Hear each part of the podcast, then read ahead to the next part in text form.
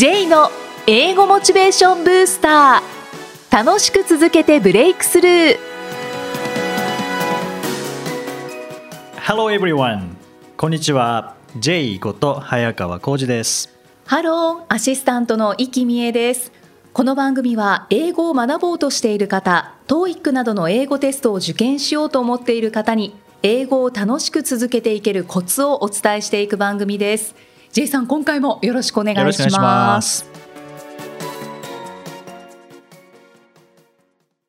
さあ今回のテーマは何でしょうか？はい、えー今回はタモリさんに学ぶ外国語上達法。えー、タモリさんって英語喋れるんですか？タモリさん多分英語は喋れないです。喋れない。喋れないんですけど、はい。タモリさんってもともとこう有名になったきっかけっていきさんご存知ですか？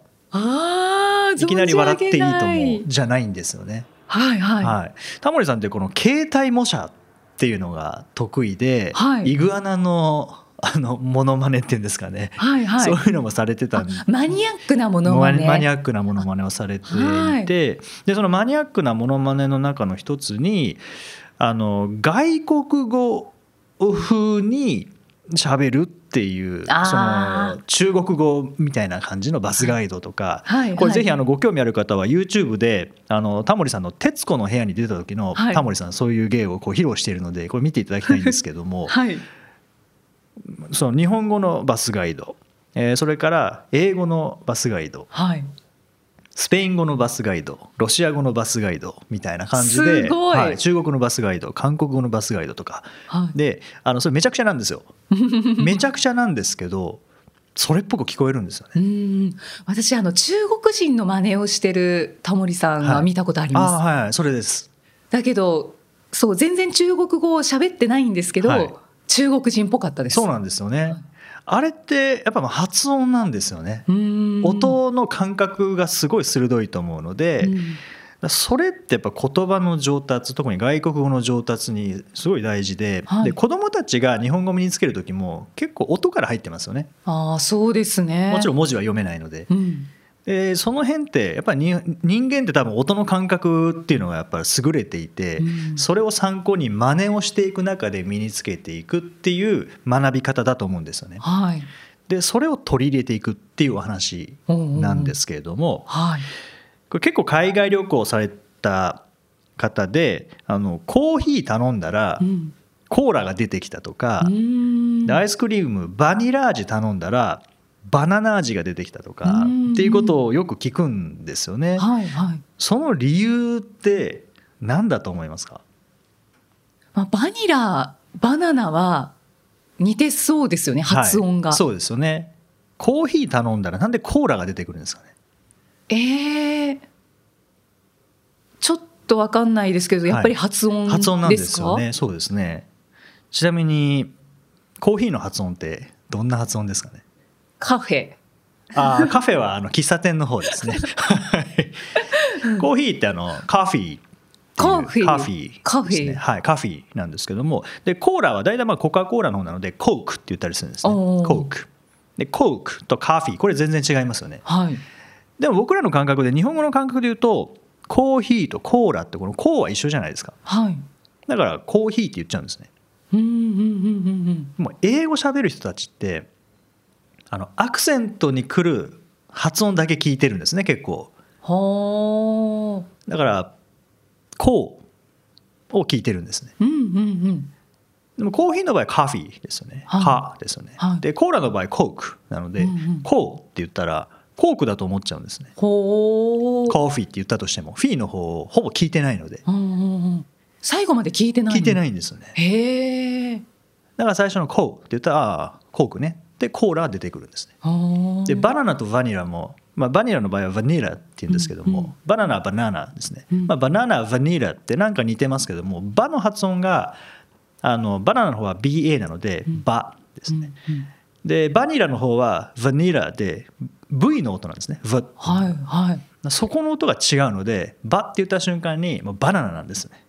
ええもうちょっと最後まで聞いてほしそう聞いてくいですねれればいいんですけどね。聞いてくれないんですよね。ああ一番最初の発音というか一音が大事？一音そうですね。一音だったりあとはアクセントがつく音だったり。っていうのが一番大事で。だから結構こうちゃんと話しているつもりでもはい。音がずれていたら別の単語に聞こえちゃうんですね。うーん。じゃあここから発音レッスンに入りたいと思いますけども。お願いします、はい、イキさんリンゴを正しい英語で言うと？アッポですよね。ーはい。でも大体もうほとんどの方がリンゴを正しく言ってくださいというとアップルじゃなくてアッポーって言うんですね。プルじゃなくてポーって言うんですけど、はい。でもそこアクセントついてないんですね。はいはい。そこは意外と重要じゃなくて、はい。プルかポーかっていうのは。うん。実は「あ」が重要でで「アポー」はまだピコ太郎レベルなんですね。あ ピコ太郎さん悪いわけじゃないんですけども「はい。あ」っていうのは。でも本当は「アポー」じゃなくて「アポー」なんですね。ああっていう変な発音記号ありますよね、はい A と E が合わさってる、あの「アポー」なのでやっぱ「あ」っていう音が出ないとリンゴならないんです。うーん。あってではダメなんですね。そうですね「あ」ではなくて「アポー」アッポー。はい、あの「あ」と「え」を同時に言う感じですね「あアポー」アッポー、はい、でこれ口開けないと「あ」って言えないんですね。あ例えばじゃあ「あ」あいうえおをこの「あ」を入れて言うと「あいうえお」って変な感じですね。うん「あいうえお」うん。なアンパンじゃなくてアンパンってなるんですね アンパンマンじゃなくてアンパンマン。これ変ですよね。なんか変ですね。ですよね。日本語にないんですよね、うん。英語って口開けないと喋れない言語なんですよね。だから、まあ、アップルもそうですしじゃあ猫は？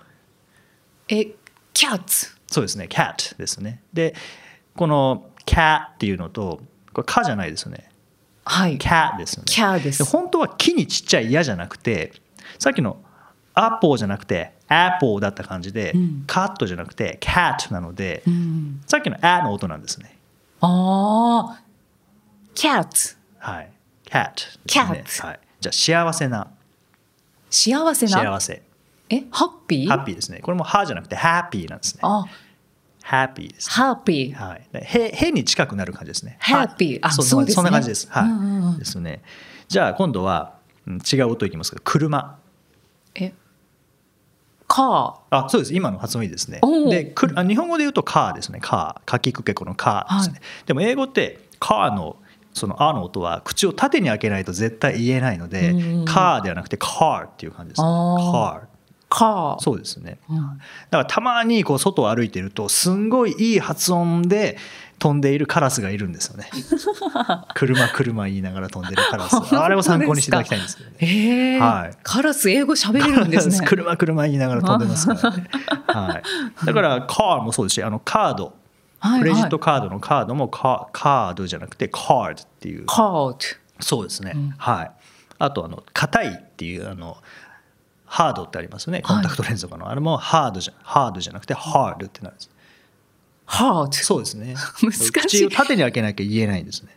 ああが難しいですそうねあはいっぱいあるんです。あアップル Apple そうですね。Apple Apple Happy Cat とか Car とか Card とかはい。Hard とか。はい。あとあの Here 聞くの過去形が Hard ってカタカナでと Hard ですがあれも Hard じゃなくてあっちは Heard ってなんですね。うわこの Heard ー Heard Heard Heard みたいな感じで。今吹いちゃいました。はい。フード Heard はい。は。こんな感じになるので発ああすごい大事。てもいっぱいあるんですよね。そうですね。うん。で特にそこにアクセントがつく場合はちゃんとやらないと聞き取ってもらえないので、うわー難しくなってきた、はい、でもこれってあのその後への中間とか、はい。そういうふうに考えると難しいですけど、うん。でもこれ真似すればいいんですよね。うん。なんか聞きながらなんか「cat」って言ってるなって言ったら「cat」って真似すればいいですし、うんやっぱそれはタモリさんがやっぱそこはすごい得意にされてるところですよね。そうですね。それで大げさにした方がいいんですかね？大げさにした方がいいですね。特に英語の場合は。はいはい。うん、やっぱり口開けて喋んないと絶対に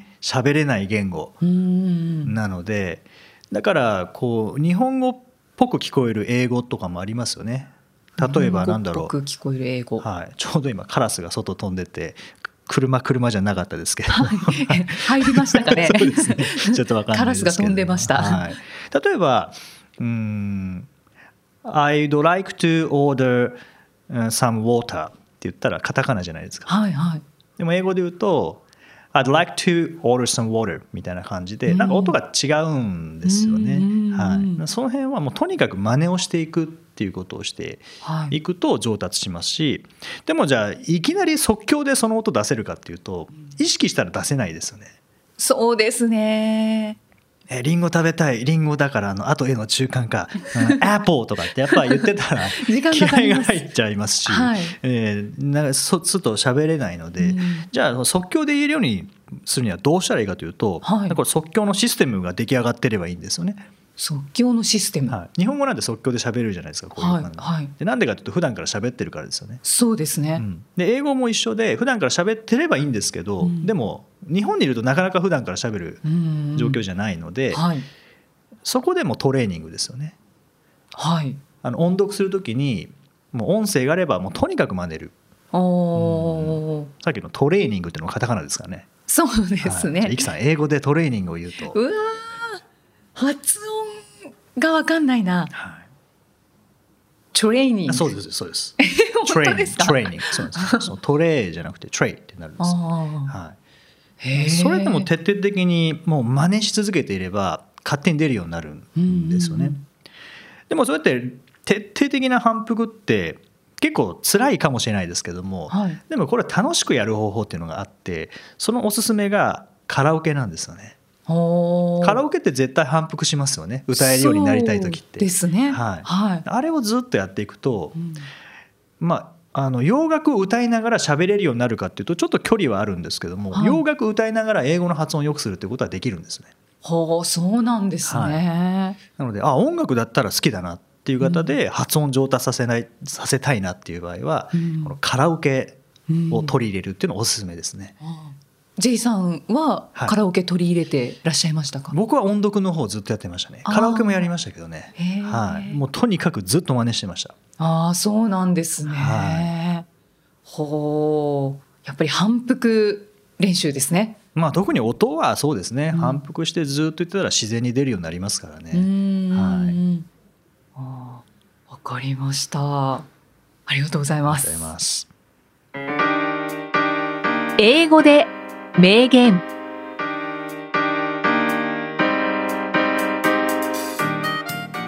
続いては毎日配信している J さんの単語メールボキャブラリーブースターから著名人の名言を英語でご紹介いただきます。J さん今回の名言は何でしょうか？はい今回はトニー・ブザン。トニー・ブザンっていうあのマインドマップの開発者の言葉です、はい、Learning how to learn is life's most important skill. Learning how to learn is life's most important skill.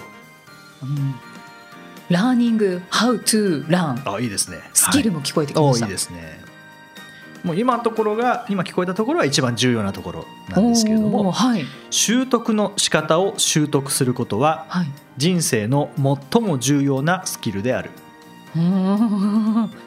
習得の仕方を習得、はい、どうしたら習得できるかというそのコツを習得してしまうってことですね。はいはい、確かにそうですね。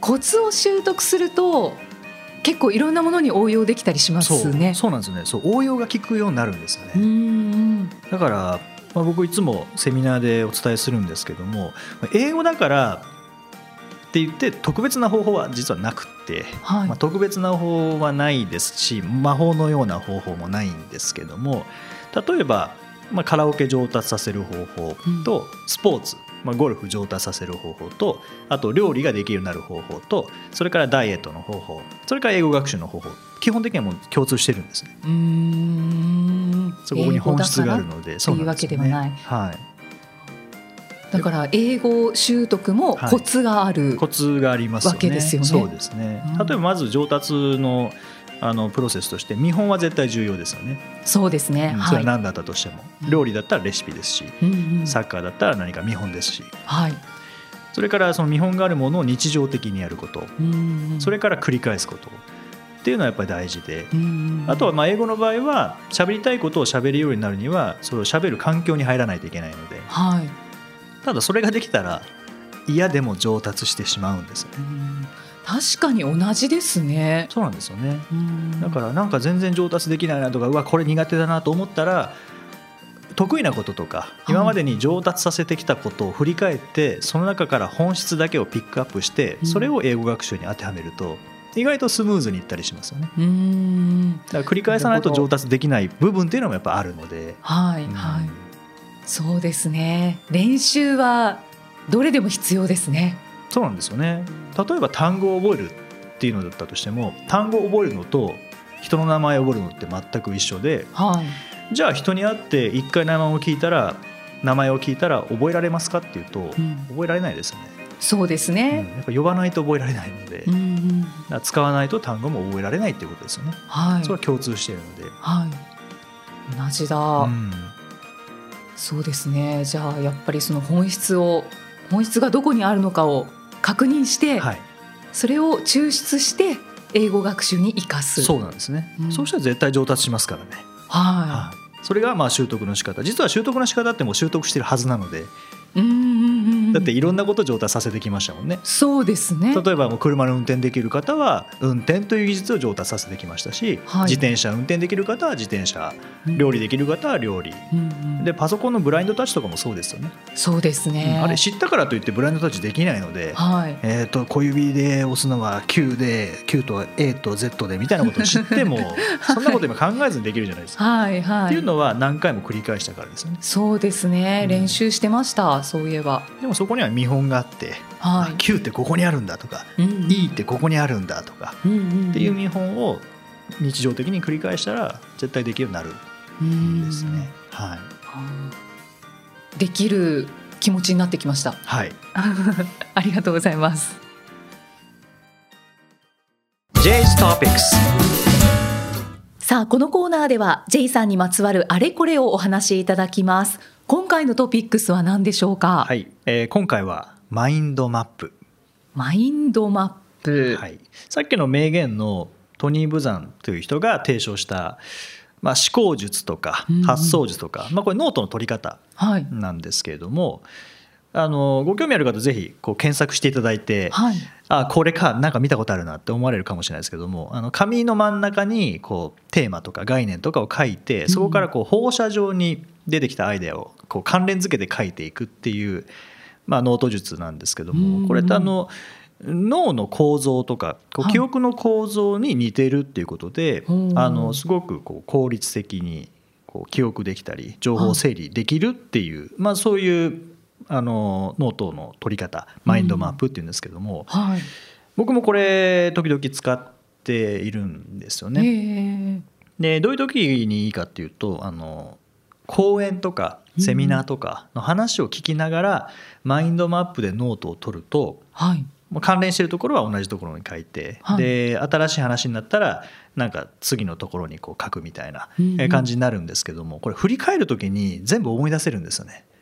あこれこういう話の流れだったなっていうのは普通のノートの取り方、上から下までバーッと書いていくだけだと、はい、あの取ったところは思い出せますけどもそれ以外ってなかなかこう記憶に蘇ってこないところがあって、はい、これなんとかならないかなってずっと思ってたんですね。でその時にこうマインドマップに出会ってセミナーを受けて本読んだだけでは分かんなかったので、まあ、セミナーを受けたらあなるほどこうやって書けばいいのか。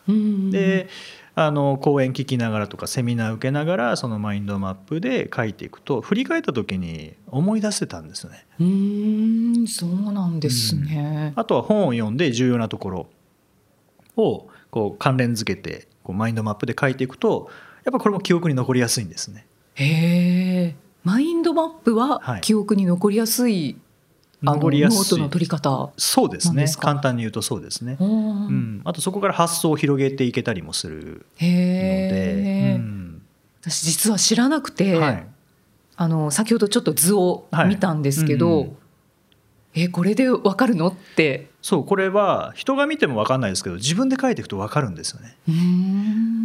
結構セミナー出られてる方は周りに1人ぐらいカラフルのペンを持って、なんかこう放射状になんか絵描いたりとかしながら放射状に線を伸ばして文字書いたりとかってしてるのを見たことあるかもしれないですけども、結構これ使われてる方多いですね。絵を描いたりもする絵を描いたりもしますね。やっぱ絵って記憶に残るので、うん、文字よりも絵の方が記憶に残るので、まあ、真ん中に絵を描いてでそこからこう放射状にこう枝を伸ばしていくようなそんなイメージですよね。色も変えた方がいいんですか？うん、色も変えた方がいいですね。記憶に残りやすくなるので。ただそこまでやるとペンいっぱい持ち歩かなきゃいけなくなるので、そうですね。はい、僕はあのまあ、3色ボールペンで重要なところだけ赤で描いたりとかいうふうには簡易的なものにはしてますけど、はい、結構カラフルに描く方もいらっしゃいますよね。うん、使い方が分かんないとちょっと取り組めなさそうですね。そうですね。そうですね。なのでこう検索してみて、あなんか面白そうだなと思ったらぜひあの、うん、やってみてもいいかなと思うんですけど、ね、個人的にすごくおすすめです。はい、はい、じゃあ私ももうちょっと調べてみます。はい、ぜひぜひ。はい。第91回お送りしてまいりました。J さん、はい、私ちょっとだけ鼻声なんですけれども。そんな感じがするなと思ってたんですけど。本当ですか、はい、やっぱりちょっと気づいてらっしゃいましたか、はい、あの久々に風邪をひきまして、はい、1年ぐらいいや1年以上かな、はい、引いてなかったんですけれども、ね、はい、風邪をひいて、あのもう治りかけではあるんですけれど、まあ、今寒い時期ですし、あと試験もこう TOEIC 試験を受けられる方まあ、2月はないっていうことなんですけど、まあ、3月に向けて、その風邪をひかれる方も、ねい、らっしゃるかもしれないので、そう風邪をひいた時の対処法を、ぜひ J さんに教えていただけたらなと思って。まあ僕僕参考になるかわかんないですけど、はい、あのこれ風邪って治療法ないんですよね。ああ、総合的ですよね。そうそうそう。だから治療法ないので弱まるのを待つっていう しかないんですよね。だから風邪薬っていうのはただ単にその症状を抑えるだけであって治すわけじゃないんですよね。そうなんですよね。だから対処法っていうのは、はい、まあそういう意味ではないんですけど、でも早く治すにはどうしたらいいかっていうのはいくつかある。かなって、はい、確かに早く治したいです。一つは睡眠ですよね僕はもう睡眠に勝る薬はないと思ってるんですよね、はい、で睡眠ってどんな疲れていてもやっぱり寝れば疲れ取れますしで風邪もそうだと思うんですよね。寝る。寝ること。寝ること。あといくつかあるんですよね。あとは首の後ろを温めるとか。だからネギを巻くとかっていうのは我々理にかなってると思うんですよね。首を温めるとこれ大事なんですけれどもそういうデータもあるらしいんですね。温めるとこう治りやすくなるとかあと風邪ひきにくくなるとかっていうのもあるんですよね。はいはい、あとは何ですかね。僕は基本的に風邪ひいたら寝るので睡眠をたっぷりとる。あとは蜂蜜とか。あはい、はい、そうですね。生姜湯とか。そうそう生姜湯とか。そうですね TOEIC の試験が迫っていても風邪をひいて辛い時は、はい、とりあえず寝ますあそれは寝た方がいいです絶対。わかりました、うん、無理してこう治るのが遅くなったりとかすると当日も辛いですからね。まあ確かにそうですね。咳しちゃいけないって思いながらリスニングすると、違うところにこうエネルギー使わなきゃいけなくなるので、はい、気が散りますね。そうなんですよ。ね。まあ睡眠ですね。